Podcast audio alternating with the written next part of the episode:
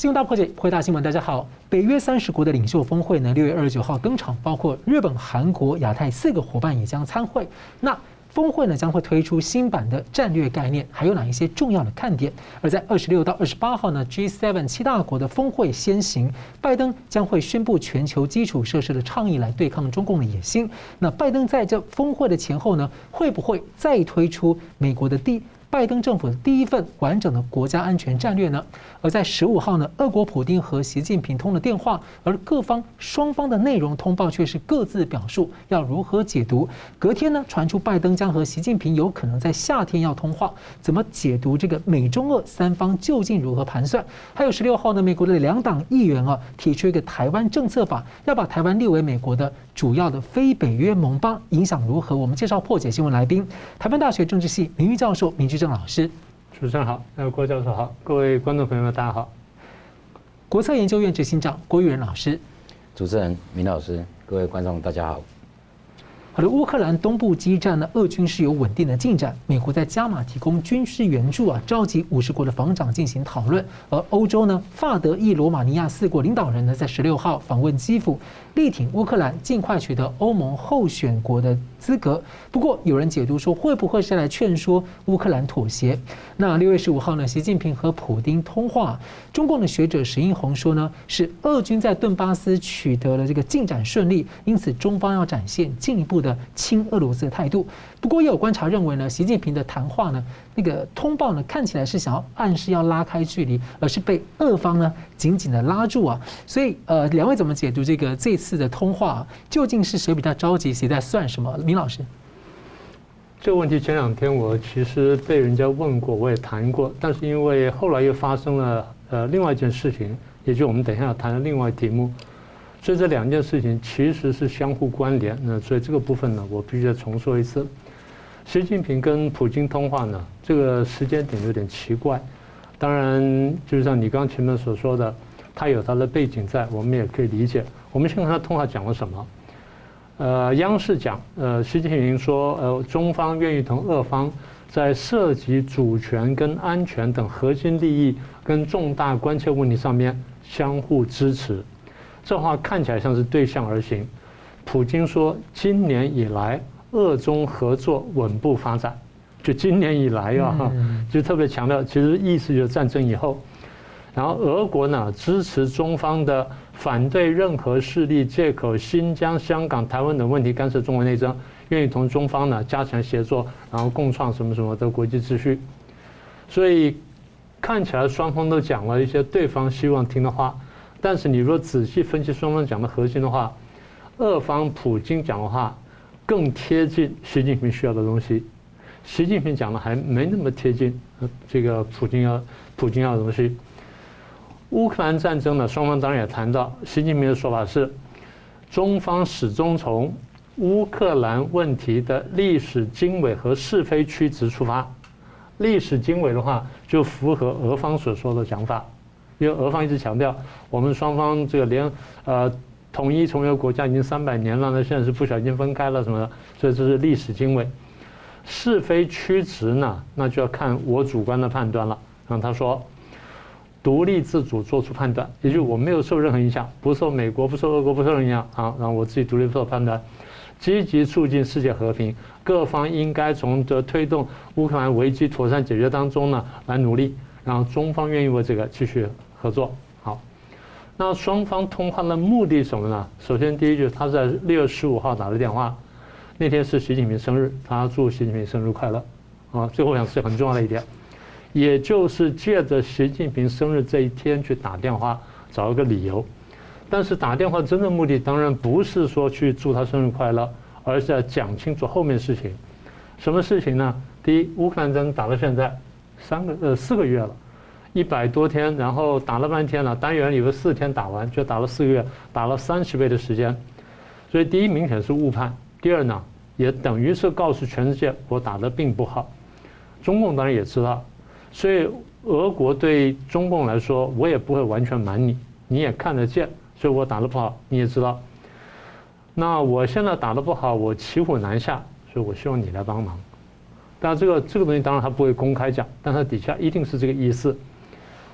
如果具体来看的话，大概现在的情况，俄国会要求中共帮忙呢。第一是要求后勤装备，因为这个相对来说不敏感。第二比较敏感是一定是要求武器。我们看到俄国已经用的很旧的武器了，嗯，就打不准的武器都拿来都拿来用了，表示精准的飞弹什么等等，用的差不多，他一定没有用光，因为他留一些摆在这里，万一打得不顺的时候，别人再从别的地方来侵犯侵略我的话，我还有办法回应。比如说北约各国大举打进来，或日本从中东边去抢这个呃四个小岛，或者甚至就是登陆这个西伯利亚，然后打到贝加尔湖等等，我必须要有所所准备。甚至中共趁机收复黑龙江以北乌苏呃这个大兴安外兴安岭以南，那怎么办？所以这东西我都要做准备。我没有打光，但是呢我不够用，所以请你给我武器。那怎么给法？这个在研究。这个就是晶片的问题。俄国拿的理由一定是，你讲过两国合作无上限，当然秦刚又说有底线，所以要问清楚到底这上限和底线怎么回事，你给我讲清楚。但是我认为最坏的情况是，我们不是一再强调，俄国跟乌克兰、中共跟台湾双方一动的时候对美国形成犄角之势吗？现在中共这边收下来了，俄国这边打得很惨。俄国如果这边想缓和的话，就希望犄角之势重新形成，怎么形成？你习近平出手，你出手动台湾，大打小打都可以。当然大打那是你的选择，你只要小打一下，我这边压力都减轻很多。所以俄国希望，就当初我给你造成的犄角之势，你没有动是你的事，但现在我吃力了，你是在战略上帮我，合作无上限嘛？这不就上限吗？所以如果普京真的是开口要求这件事情的话，那习近平会很被动、很尴尬，但是对他来说呢，未必不是机会，所以他得想一下。那么也就是普京要求你做动作，然后施压美国，那习近平会不会同意？现在看起来很难。我们在讲说，习近平现在情况是内外交困。我们过去只讲这句话，但其实内外的这因素呢，既交困，然后又勾连，然后又恶性螺旋上升。这目前看到情况。我们很快讲一下，因为后面呢，我们还有一个补充的部分。外部的挑战，就我们过去数的美中贸易战啦、美中关系啦、新疆啦、香港啦、人权问题啦、欧洲跟这个中共关系啦、战狼外交啦、南海冲突啦，然后网络攻击啦、武汉肺炎啦、大外宣啦、偷窃机密。然后在俄乌战争当中，你中共表现姿态是比较挺恶，你跟国际是背道而行的。所有这东西，欧美国家的看法是。你中共呢，跟俄国沆瀣一气，挑战国际法，挑战国际秩序，挑战普世价值观，所以你是现存政治秩序的敌人。好，内部呢，他碰到经济问题了，武汉肺炎了，封城，经济败坏了，民生困难，失业困难等等，然后再来引发就是官民冲突。现在我们看到更严重的是财政问题跟二十大的政治问题。所以政治问题，最后呢，所有这些加起来。就变成对习近平的政治压力跟挑战，在中共的政治体制当中，任何人都不会承认说：“哎，我做的不好。”因为一旦他承认做的不好，那你就要准备下台。你过去看俄国的赫鲁晓夫，你说前面都做的不错，但他两件事情被下一下抓住把柄之后呢，他基本没有翻身的余地。第一件事情是中俄关系搞坏。你说这俄国是这么强大国家，中共那时候刚刚才制造原子弹出来，就双方关系搞坏了，这样子赫鲁晓夫被攻凌吃不消了。第二件事情是什么呢？农业欠收。嗯，当时大家很很少注意到这件事情。当这个赫鲁晓夫面临农业欠收跟中俄关系败坏，被党内攻击的时候，赫鲁晓夫的强人居然挡不住。那今天呢？大家会问习近平同样问题。你内外这么多问题，坦白说，我们心知肚明。对外宣传是一回事，对内我们都晓得，你搞出来的。好，那现在到二十大，我们拿出来算账。不要说连任了，你能活下去恐怕都很困难。好，那所以，在内外交汇情况下，我习近平要认真考虑，我能不能答应普京这件事情。那如果答应的话，他跟普京要什么？第一，要军工科技。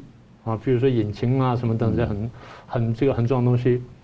第二，你那边战争不管停不停，那将来有一天或者说就这段时间，我如果真的去动动台湾的话，你那边是不是要加强？就双方的犄角一定要形成，不要我这边动手，哎，结果你又喝撤退了。所以要确定，就战略认识、战略谅解是一致的，然后要要同步。所以这个部分呢，我们先谈到这里。那等一下呢，美国的部分呢，我们再联系再看就清楚了。是郭老师怎么看呢？呃，首首先就法德意三国领袖访问基辅这件事情啊，我觉得媒体有一些谣传说，是不是去劝这个泽连斯基要要妥协？那我认为正好是颠倒过来，因为二十九、三十是。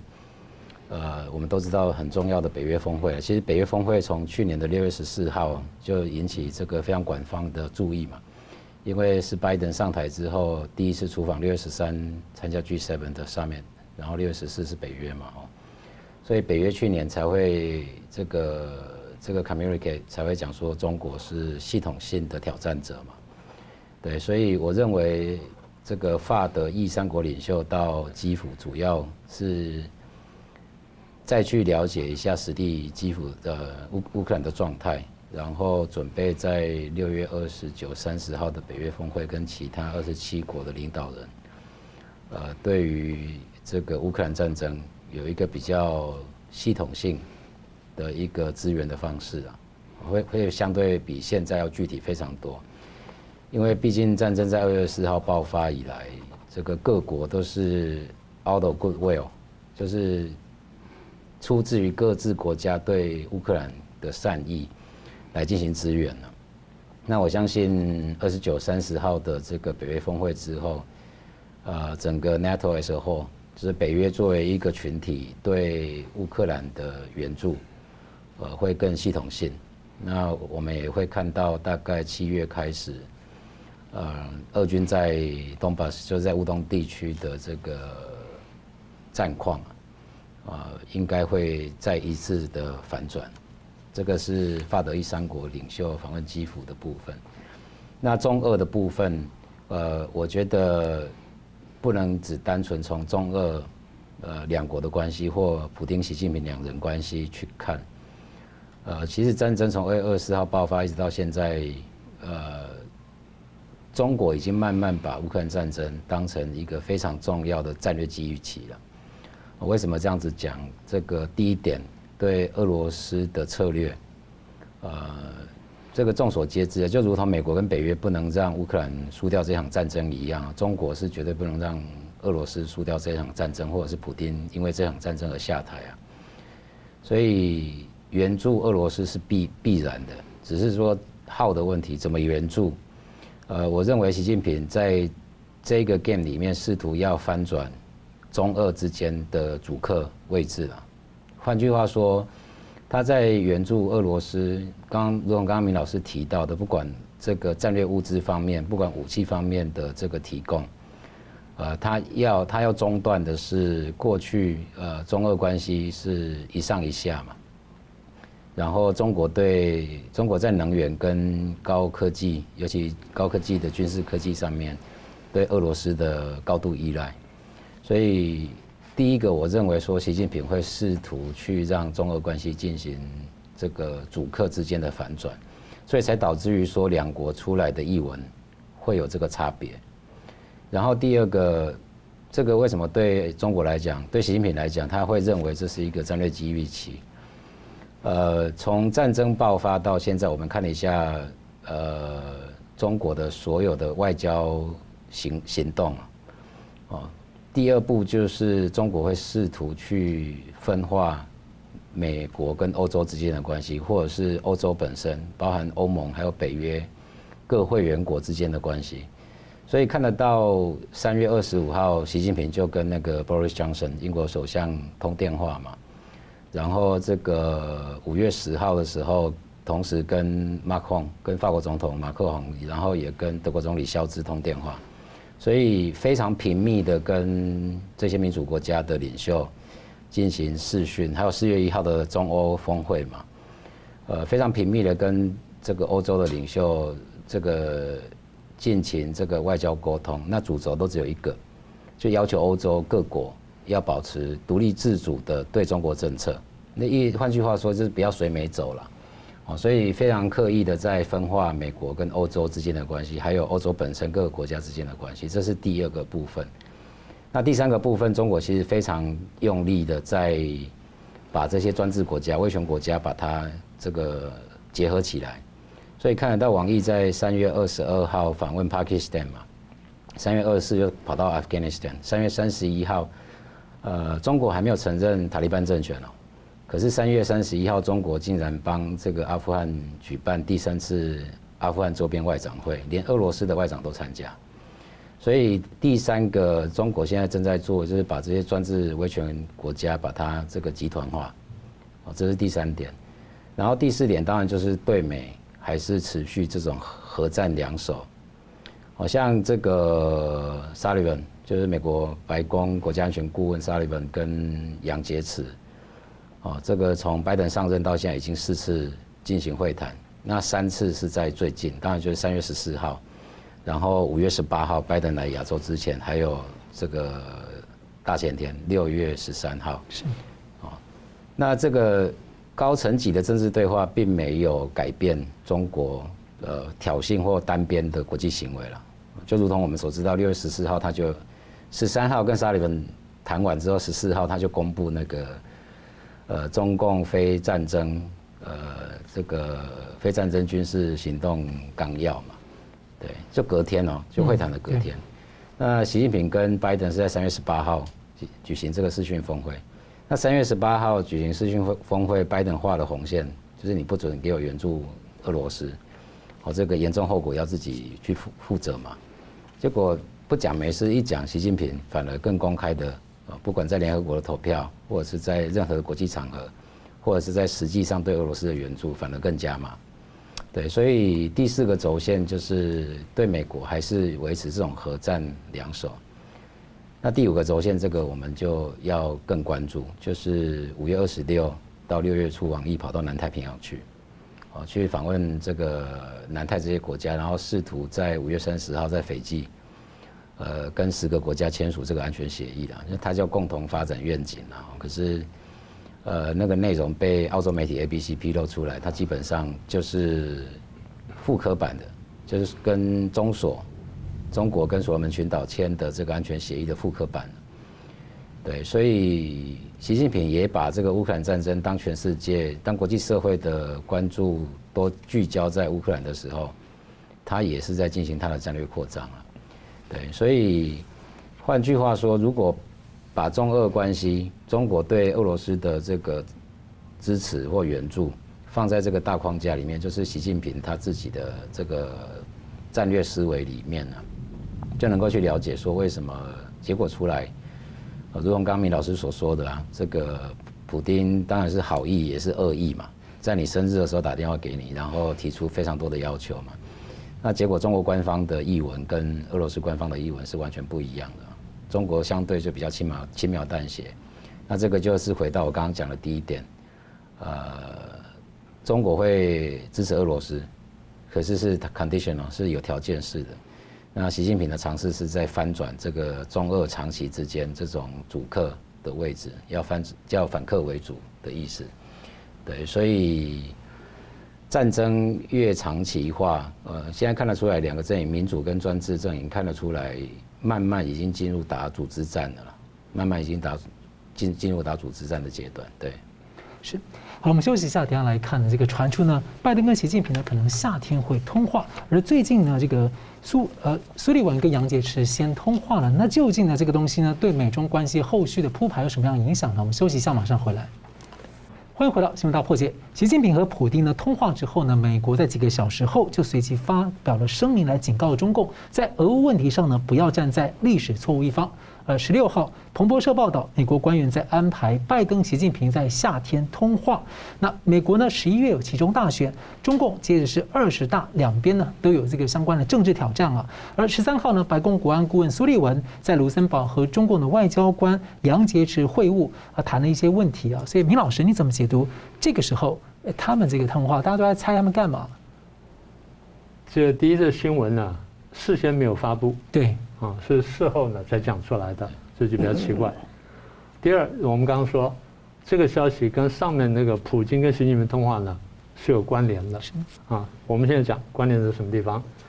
刚才郭教授提到，这次这两个人呢，已经是最近频繁碰面，在阿拉斯加碰过一次，在罗马碰过一次，苏黎世碰一次，然后在卢森堡碰一次。而这次我们再说一次，是没有发布，呃事先没有发布这个通知，然后就临时需要啊谈完才告诉大家。根据双方发布的有限消息，双方谈了什么问题呢？台湾问题、这个新疆问题、香港问题、乌克兰问题跟朝鲜的核武器问题等国际地区问题。好，杨洁篪说什么呢？杨洁篪讲，呃，中方坚决反对用竞争来定义美中关系。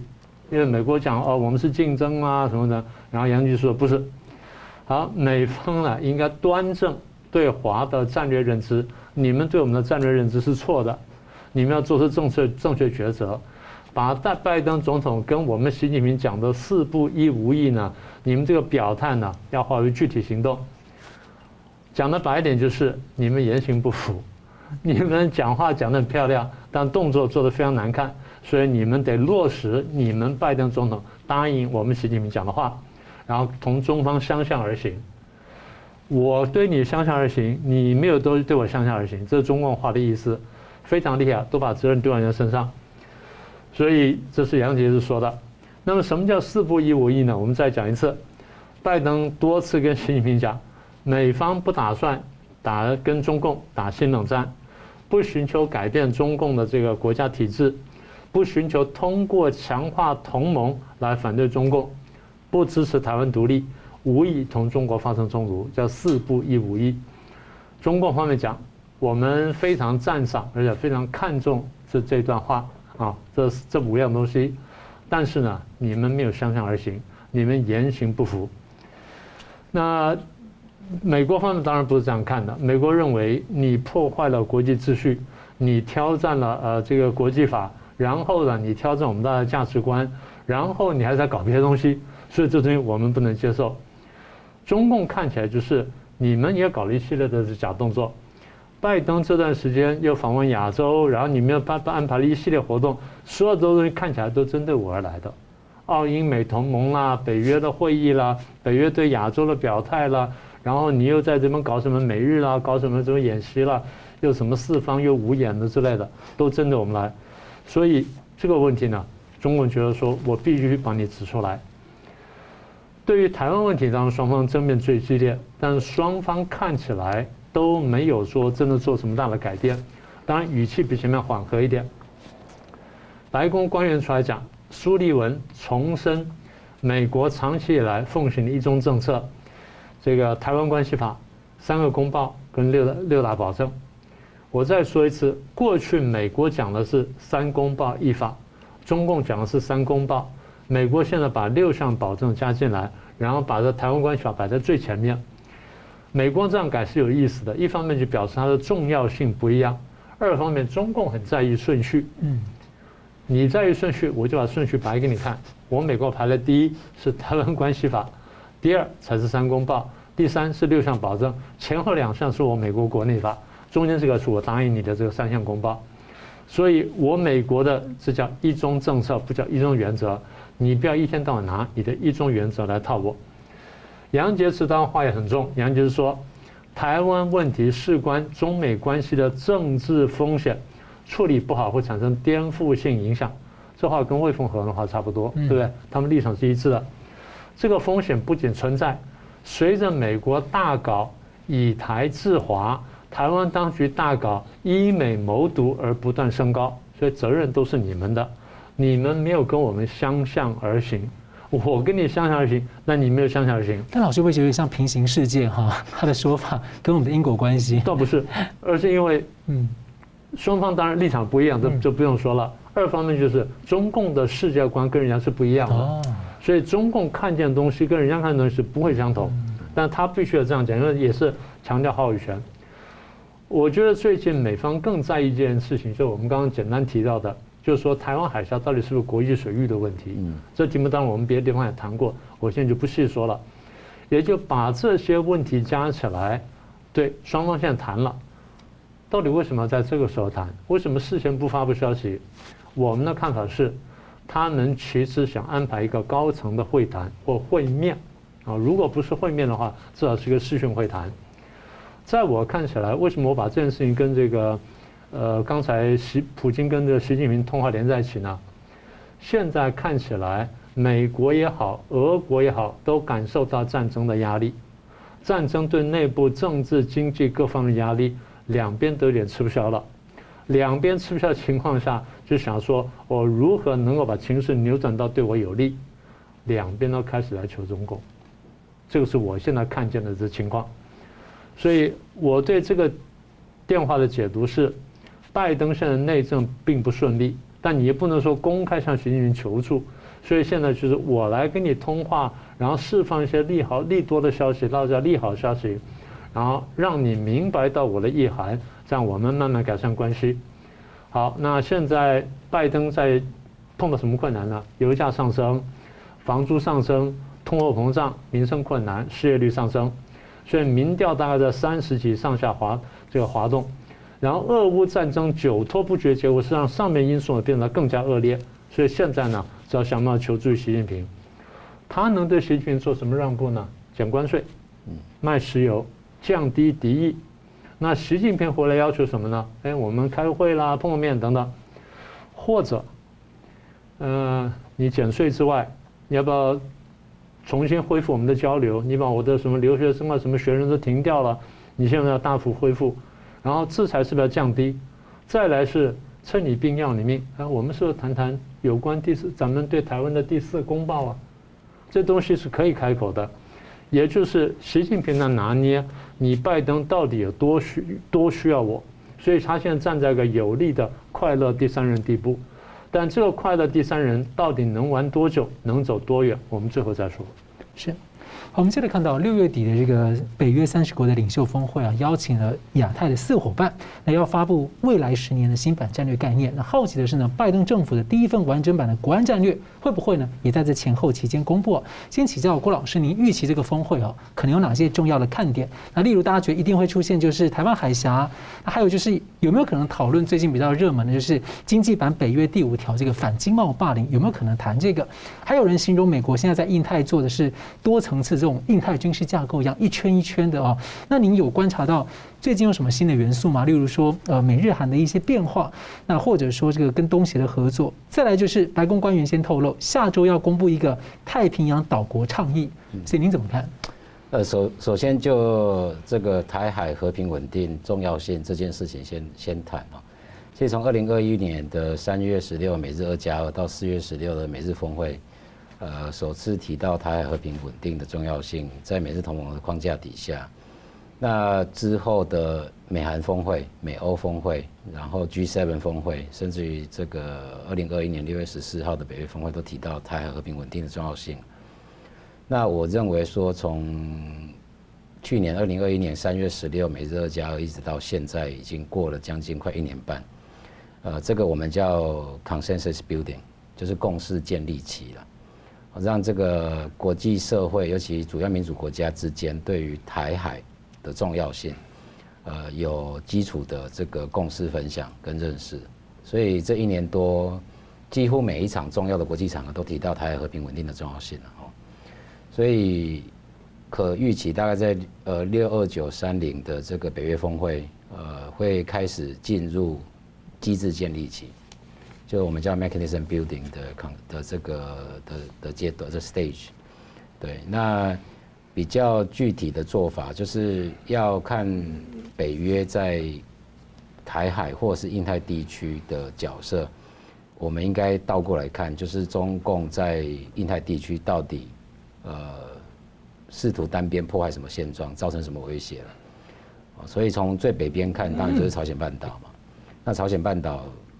当然就是北韩的第七次核试爆，跟今年十七次的这个飞弹试射。那这一次的核试爆，第七次的核试爆没有意外，应该是规模非常非常小，核当量非常非常小。那这个主因也是就是 reflection from Ukraine，就是因为乌克兰战争，呃，让中国跟俄罗斯还有北韩都看到这个。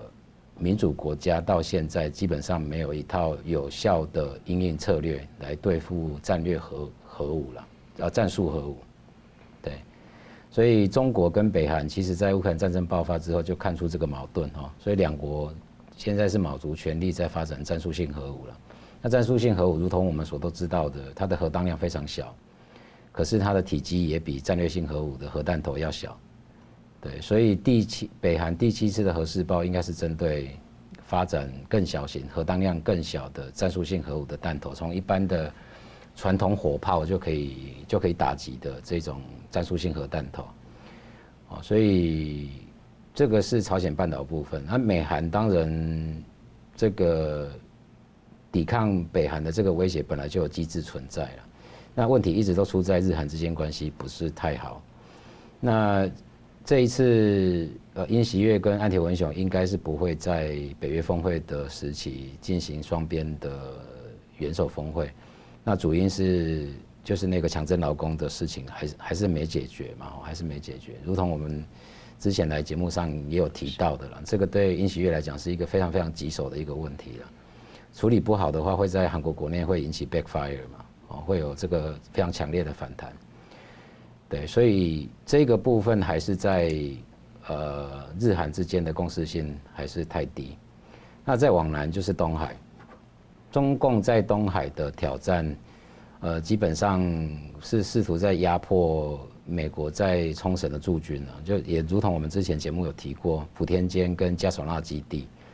呃，在做战略压缩了，可是基本上中国虽然改变钓鱼台周边海空域的现状，可是你要说能够进一步压缩到美军的呃在周边海域跟空域的活动的频度跟强度，我觉得是非常困难了，因为那个已经牵扯到基本的 capacity，就是军事能量的问题了。对，中共在东海的部分还能量还是不还是不够的啦，跟美军相比的话。那再往南走，我们先跳过台海，因为台海的状况是又更复杂，所以再往南走的话，就是南海跟南太平洋。那南海跟南太平洋的话，呃，是现在呃共识跟机制建立其实都已经差不多了，包含刚刚明老师有提到，呃，除了美国自己常年都在执行这种 freedom of navigation 嘛，就是它的自由巡巡巡巡航任务持续在进行。那日本没有加入，是因为。呃，日本到目前为止四个八八舰队的体制，五十四艘的护卫舰，呃，舰艇数量还是不够啊。因为日本毕竟，如果连海海域跟经济海域都考量进来的话，日本其实总面积超超过六百万平方公里，所以五十四艘军舰是绝绝对不够用的了。那现在日本也卯起来，开始下脚下饺子，对，所以希望这个当日本的舰艇数量可以加入美国常态性的南海的巡弋任务。对，然后接下来一个就是阿库斯了。阿库斯的话，这个它不是阿库斯，跟我们在提到，例如说跨，但它那个性质上、本质上是完全不一样。阿库斯的话，美英澳三国军事同盟，那个是一个战争机器，那个是准备作战用的。哦，原因很简单，因为阿库斯它是长核兼备的打击能力，就是常规武器跟核武器哦，同时都拥有的这个打击能力。然后第二个。这三国的军事互信度非常高，英国跟澳洲是是会奋不顾身、不顾一切的支支持美国的，这个从伊拉克战争就看得看得出来了，哦，他不需要理由，哦，然后也不需要知道为什么，他就是会挺美国，所以军事互信度非常高，然后军事情报交换等级最高，然后这个军事的相互操作性最高，像美国跟英国之间有非常多的武器是是联合研发的了。所以它两边不管陆海空或特战部队，呃，它的武器系统的相容性是非常非常高。所以阿库斯基本上是一个战争机器。那它的它的 weak spot 就是它的问题在于这个澳洲取得核潜舰的时间了。那昨天有新闻出来说，澳洲会先租用两艘美国的 Virginia 嘛，就是维吉尼亚级的这个潜舰，七千七千八七千八百吨级的。对，所以这个如果时程提早的话，库什的这个完整战力就形成。那第四个当然就提提到跨美美日印澳的四方安全对话。那美日印澳的跨最重要的一个军事行动，其实是那个年度的马拉巴 exercise。呃，从去年开始，这个四国联合军演的这个是这区域啊，一直往东边移动。那因为南海是特别重要了啊，如果中国掌握南海，等于已经等同突破一岛链。是。那他如果掌握南太平洋岛国，等同已经突破二岛链，到逼近到第三岛链。所以跨的部分最重要，在这四个国家的海军联合的行动。那最后一个就是，这是前天的新闻嘛，就是以大英国协为基础的这个五国联防协议要再强化嘛，就是英国、这个澳洲、纽西兰、新加坡跟马来西亚。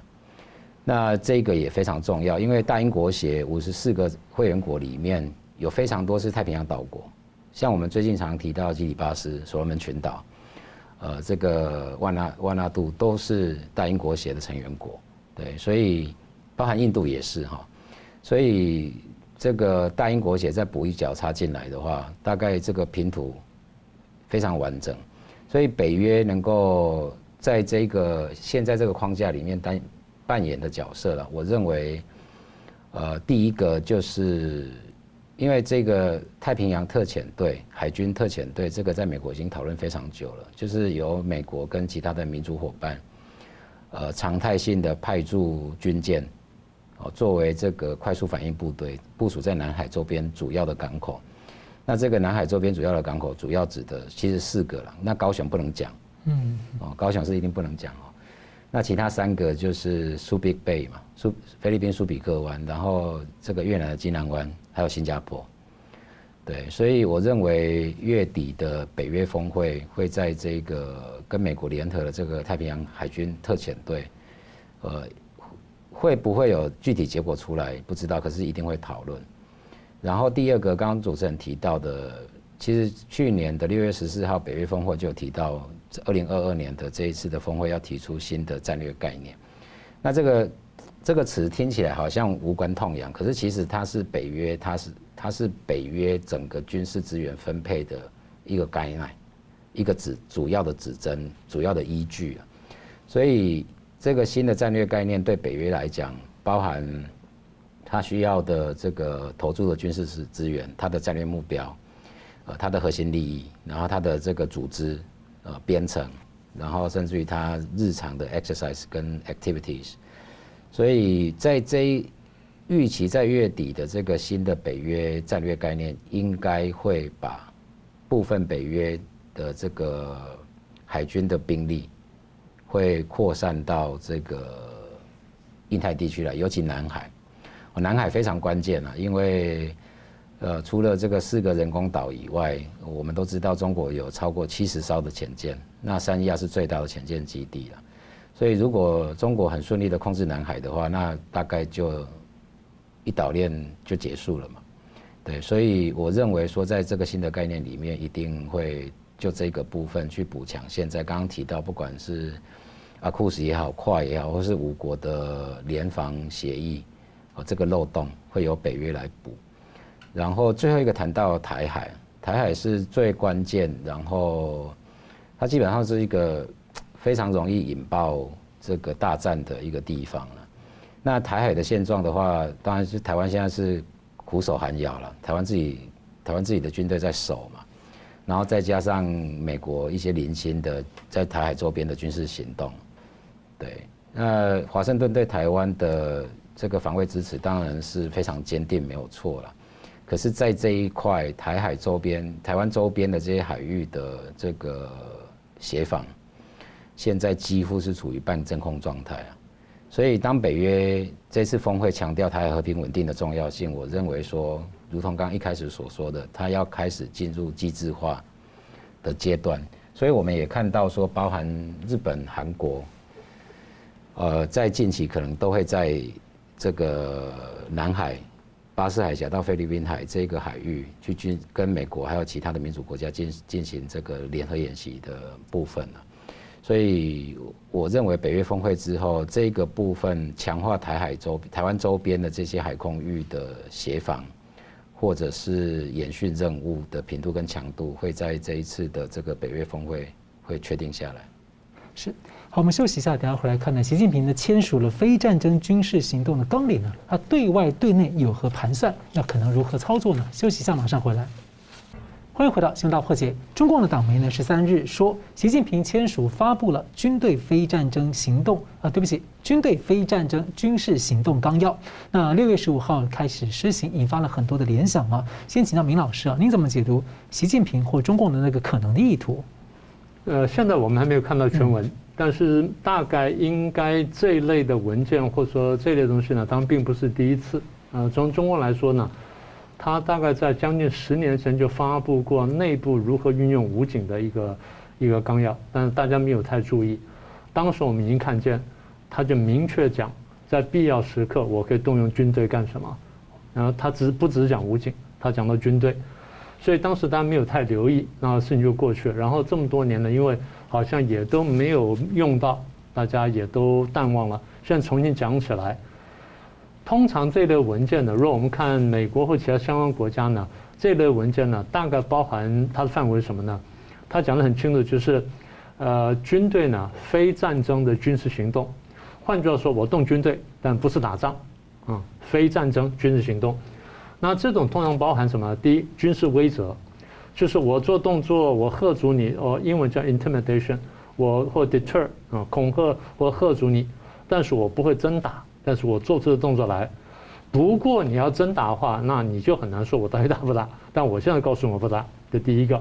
第二是国际维和，也就是这边发生动乱了，然后我的军队介入。这种国际维和呢，通常是受联合国或者说地区组织的这个要求呢而出兵。好的，第二块。第三呢是反恐动反恐怖主义的行动啊，这边发生恐怖行动什么的，然后我必须出来。譬如说海盗嘛，非洲的海盗啦，或者说这个。啊，接近伊斯兰的呢，再来是反走私、弃毒，然后这个防暴、平暴、戒严就很难讲了哈。最后像是戒严，我先说反走私、缉毒跟防防暴、平暴。反走私、缉毒、防暴、平暴，在中共的国防体系里面，这块是划归武警的。如果说我中共今天讲我军队呢都可以拿来做这件事情的话，他在想的是我武警可能不够用。或者武警的兵力可能不足以解决这问题，我才要把把把这留下一个窗口，就万一我要动用军队的话，动用正动用正规解放军的话，我有法依据。不过武警已经很大量了，武警已经非常大了，大家不要搞错。我一直提醒大家，武警不是警察，不是武装警察，武警是我们的轻装师。武警你看到所有装备什么等等，还有一点就是，他称呼公安是干警。称安称呼武警是是战士，这第一点。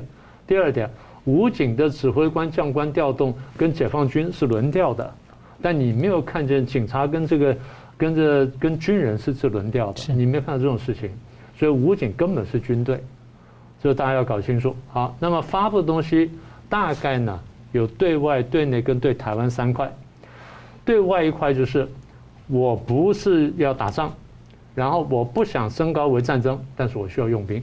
我们刚刚说了，那除了这之外，我可以用武警，我还可以用什么呢？用海警。嗯，大家常常忽略，我也反复呼吁，中共的海警非常强大。中共是把呃解放军海军呃到役或者还没到役的没有到役期这个役期的这个船舰呢，就拨给了这个海警用，船舰非常大。日本的这个海警，你说都算够大了，它是日本海警的五到十倍大，它的这个船，它的船舰有这么大，一艘船就有这么大，它整个加起来呢，整个量呢，那就更大。所以的海警呢，在我们看起来是第二海军，它只不过叫海警罢了。那么它也可以划在这范围之内。那么可以用到哪些地方呢？周边国家，第一是印度，第二是越南，这是打过仗的。印度之前还打过，那当然用棍棒打什么等等啊，那是另外一回事情。但是他现在有了这个法律的话，有了这个纲要的话，他会名正言顺说：“我来干这事儿。”除了这之外，还有包含新疆旁边，因为中共旁边各位数一下，跟它领土相连的有十四个国家。这十四个国家大概除了少数几个之外，其他的基本上不是有过摩擦，就是潜在冲突的危险。其中最复杂的，那除了说中越、中俄边界之外，最复杂的是新疆。新疆附近一个是哈萨克，一个是吉尔吉斯，一个是塔吉克，一个是阿富汗，一个是巴基斯坦。所有这些国家在中共看起来都有激进伊斯兰的危险。如果有激进伊斯兰危险的话，那中共将来如果要出动军队或用这纲要的话，他用的理由一定是反恐怖主义，然后一定是跟新疆问题联系在一起，因为这样他才名正言顺。这点我们还得提一下，在今年年初哈萨克不是有过动乱吗？俄国不是出兵了吗？当时国际上面讲，中共一定愣住了，你这么快就动作了，然后用了什么安全体系这个名义，啪就出兵了。我这边想要出兵的话，那变成说我要要出动军队，我要干什么事？如果说我也能够有个这种叫做非战争军事行动纲要，我打了这旗号出来的话，哎，那我也可以介入了。所以他现在是看了很多个案例之后，然后决定我可以有这么一个模糊空间，我用军队，但又我又不说我用军队，所以他创造这个空间。那再一个就是不直接相关的，但是呢。呃，其实有影响的，寮国、缅甸、所罗门、柬埔寨，可以干什么呢？当地出现动乱的时候，我出兵维持治安。所罗门说跟你跟着相距很远，没有错，但是我们签了一个东西。然后缅柬埔寨的云壤，我们也签了东西。好，对内就是政报，比如说维稳香港啦、新疆啦、上海啦，然后在乃至最近封城所引发的暴动，再来就有可能引发了各种维权事件，比如说村镇银行。红马这事情呢，如果老百姓想反抗怎么办？那最后将来是政治斗争。所以对台湾的部分呢，就是你在前面讲的模仿普京呢，将来对台湾如果要干什么动作的话，称为特别军事行动或者叫非战争军事行动，那就名正言顺，快拿出来了。是，那我同样问题，我要请教郭老师，从这个军事的角度研判呢，您觉得中共有可能会对外怎么用？那？他这样的用法能够回避他国际对他这个战争定义或是侵略定义的这个制裁的这个能够避过去吗？刚刚刚米老师是往西边讲，嗯，那我就往东边讲哦。呃，我第一时间看到这个他这个六章五十九条的全文并没有出来了。那他提到的这个主要的十个目的，呃，其实那个文字叙述啊。除了刚刚明老师提到说，普京跟普京在四月二十一号，就是战争呃二月二十一号战争爆发前的演讲，使用的语言非常类似以外，也跟另外一个文件的语言非常类似，就是四月二十号跟所罗门群岛签的安全协议，几乎是如出一辙。啊，就是中国在有必要，或者是这个应其他国家的要求，啊，这个有必要派遣这个武装部队去保卫中国人。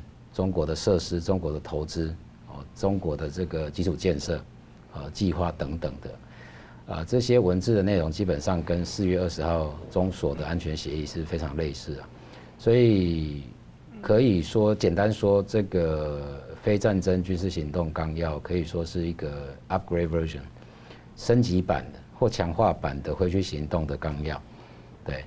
那为什么这样子讲？其实五月三十号，呃，第一个提到南太平洋，就是五月三十号这个王毅在斐济，呃，我们之前有讨论过，他失败的主因，我觉得是假假定弄破瓦，哦，他他太仓促的想要一次把所罗门的模式复制到其他九个国家了。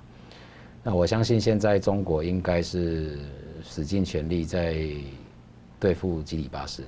我觉得基里巴斯是中国的下一个目标，因为它太重要，地缘战略位置太重要。如如同我们之前讨论过的，那基里巴斯的下一个应该没意外就是马绍尔群岛。哦，虽然说美国在 Marshall Islands 呃也花了非常多资源跟精力了，可是因为现在南太十四国里面，台湾跟中国是四比十，我们邦交国只有四个，诺鲁、图阿鲁、帛琉跟马绍尔群岛。那马绍尔群岛的地缘战略的位置又非常重要，因为它正好梗在这个夏威夷跟关岛之间。那关岛有一点像美国在整个亚太地区部署的这个像一把扇子，那个那个最最底端那个是关岛，那前面就是我们之前谈谈到在冲绳的驻军嘉手纳跟这个普天间基地，那在这个扇轴的最后面，其实就是夏威夷基地了，对。所以，我认为说下一个下一个中共的下一个目标应该是马绍尔群岛。那使用的手段也就不外乎就是所谓的经济援助啦，“一带一路”这些计划。对，所以王毅五月三十号在斐济这个，我我认为不算是完全失败了。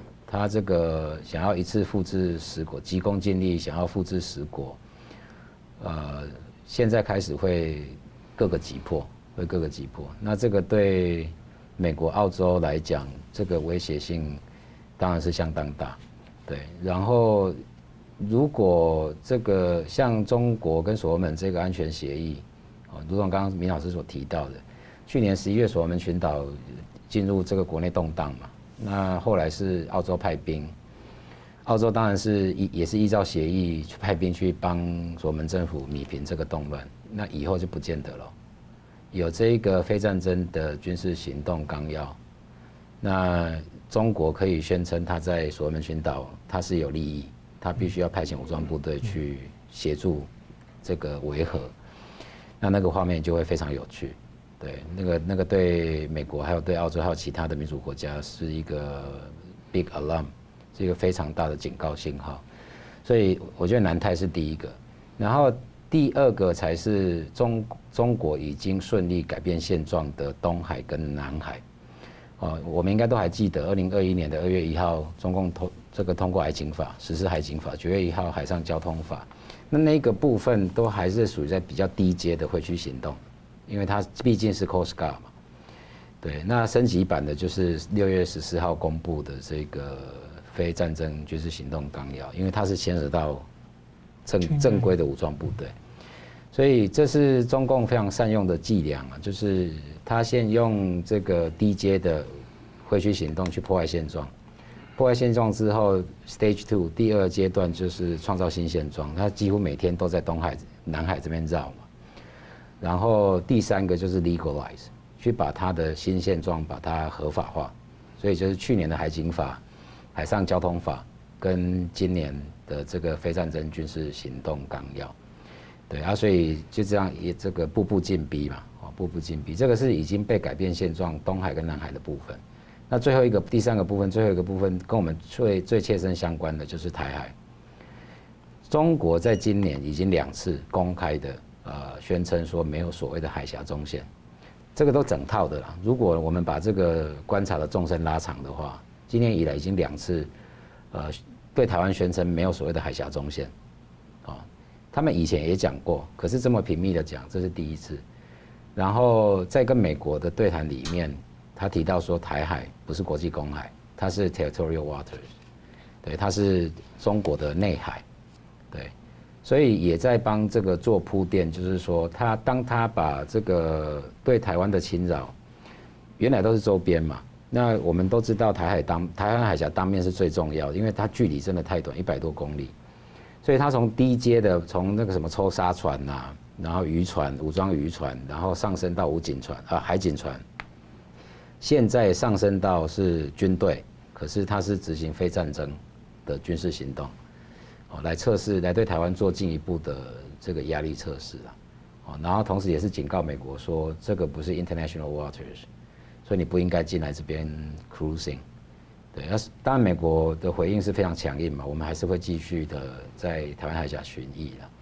对，所以我认为这个是不断的 upgrading，然后不不断的步步进扰，这种升级这种会去行动是这个纲要的主要的目的。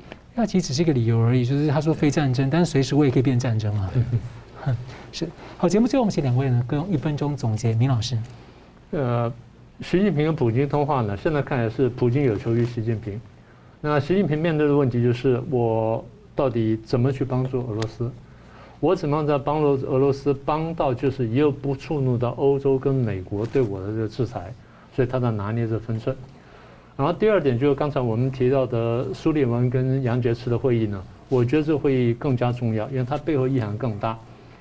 我的解读是，拜登现在因为内政的关系呢，现在有求于习近平，所以当这个普京也好，习这拜登也好，同时有求于习近平的时候，习近平呢不知不觉变成快乐第三人，这是我现在觉得他现在的处境。虽然是这样，但这个快乐第三人能走多久，能走多远？倒值得观察。现在习近平的这个战略呢，是希望说能够用这场战争同时拖垮俄国跟美国甚至欧洲。那我置身事外，我最后就独霸。所以我现在很吃力，但没关系，大家让我等一下。他用这个理由去说服内部，我可以去连任。但战略上他这样安排，战争当然对他来说不利，就是外贸会变会下滑，然后中共经济又下滑。但是反过来说，如果调停成功的话，战争停下来，中美对抗就要开始，所以对我是不利的。所以他在拿捏这个时间点跟分寸，而他做的这个准备，就刚刚讲的非战争军事行动，而这个纲要就是为将来这一天呢做好准备的。是，郭老师，呃。其实我这个谈这三个议题，中俄也好，北约或者是这个非战争的军事行动纲要，呃，让我想起这个拜登在美国海军官校这个的这个演讲啊，他这个爆料嘛，自己爆料他当选的时候，习近平打电话给他，那那通电话里面，呃，习近平跟他的对话是习近平跟他说，这个二十一世纪专制体制会主宰这个世界了，那民民主已经无以为继。对，然后习近平也跟拜登解释说，为什么是这个样子？因为民主国家需要凝聚共识，然后凝聚共识需要时间，可是重点是你已经没时间了。对，所以我认为说，拜登在刚当选接到这个祝贺电话，心里一定非常沉重。哦，所以呃，刚刚米老师提到，美国国内的确现在问题非常多了。然后外部来讲的话，美国对不管是印太地区的民主国家，或者是欧洲的民主国家，的确如习近平所言的，呃，在整合这些共识，甚至于把这些共识机制化的这个过程，真的是非常需要时间了。所以我们期待，呃，这个月底六月二十九、三十的北约峰会，呃，这些主要民主国家的领导人可以看到中国玩的手段跟伎俩。其实一直不断在重复啊，我们已经不是三岁小孩了哈，被骗一次，呃，算没经验；被骗两次，算是我们善良；被骗三次，那就是自己愚蠢了。对，所以我认为说，月底的北约峰会应该会对乌克兰，还有对台海的和平稳定，会做出一些相对具体的机制化的行动。是，好，非常感谢两位来宾今天很精辟的分析，感谢观众朋友的参与。新闻大破解，我们每周三五再见。如果您喜欢我们的节目呢，请留言、按赞、订阅、分享，并开启小铃铛。那么，感谢各位呢长期对我们的支持。新闻大破解团队呢将持续为您制作更优质的节目。